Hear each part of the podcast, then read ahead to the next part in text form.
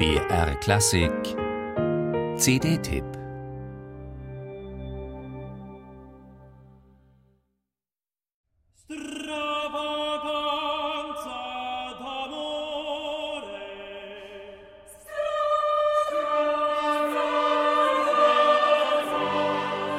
Die Uraufführung von Claudio Monteverdis Favola in Musica all'Orfeo 1607 in Mantua würde man gerne als die Geburtsstunde der Oper sehen. Ein Paukenschlag gleich zu Beginn, ein anrührendes, tiefbewegendes Meisterwerk von einer musikdramaturgischen Qualität, die im Grunde in den vielen Jahrhunderten Operngeschichte nie überboten wurde. Und doch, man schmälert Monteverdis Bedeutung und die Schönheit seines Orfeo kein bisschen, wenn man festhält, dass diese Oper weder die erste der Musikgeschichte war, noch voraussetzungslos vom Himmel fiel.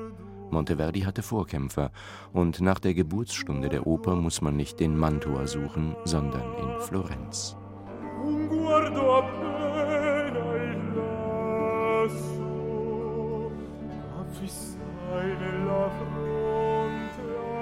Neu ist das alles nicht.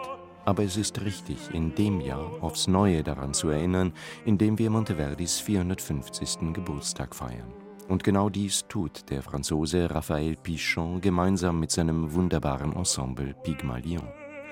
In seiner neuesten Veröffentlichung Stravaganza d'amore nimmt uns Pichon mit auf eine Reise ins musikalische Florenz der Medici, auf die Suche nach der Geburt der Oper. Und so schön und fantasievoll, so überwältigend und klangprächtig wie Pichon und Pygmalion hat diese Suche seit langem kein anderer gestaltet.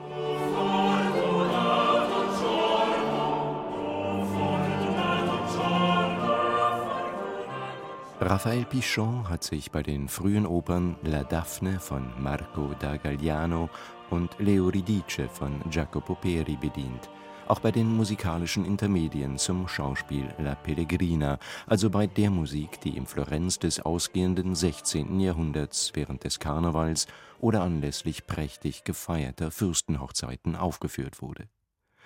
Die vier um die Macht der Liebe, um Apoll und Orpheus kreisenden Intermedien, die Pichon aus diesen Quellen zusammengestellt hat, sind so mit Sicherheit nie erklungen aber das macht nichts und tut ihrer Schönheit und Ausdruckskraft keinerlei Abbruch.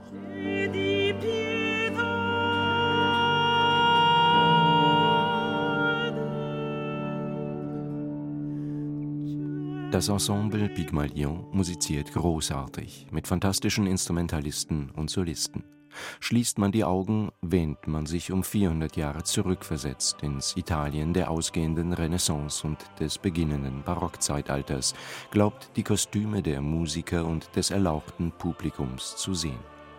Eine Welt des schönen Scheins, die mit der sozialen Wirklichkeit wenig bis nichts zu tun hatte. Und ja, Monteverdis Orfeo ist in all dem noch nicht erreicht. Er kündigt sich lediglich an, wenn auch mit Macht. Monteverdi ging 1607 den entscheidenden Schritt weiter hin zur musikalischen Seelenschau. Das machte ihn unsterblich. Auch daran erinnert Pichon mit dieser wundervollen Veröffentlichung.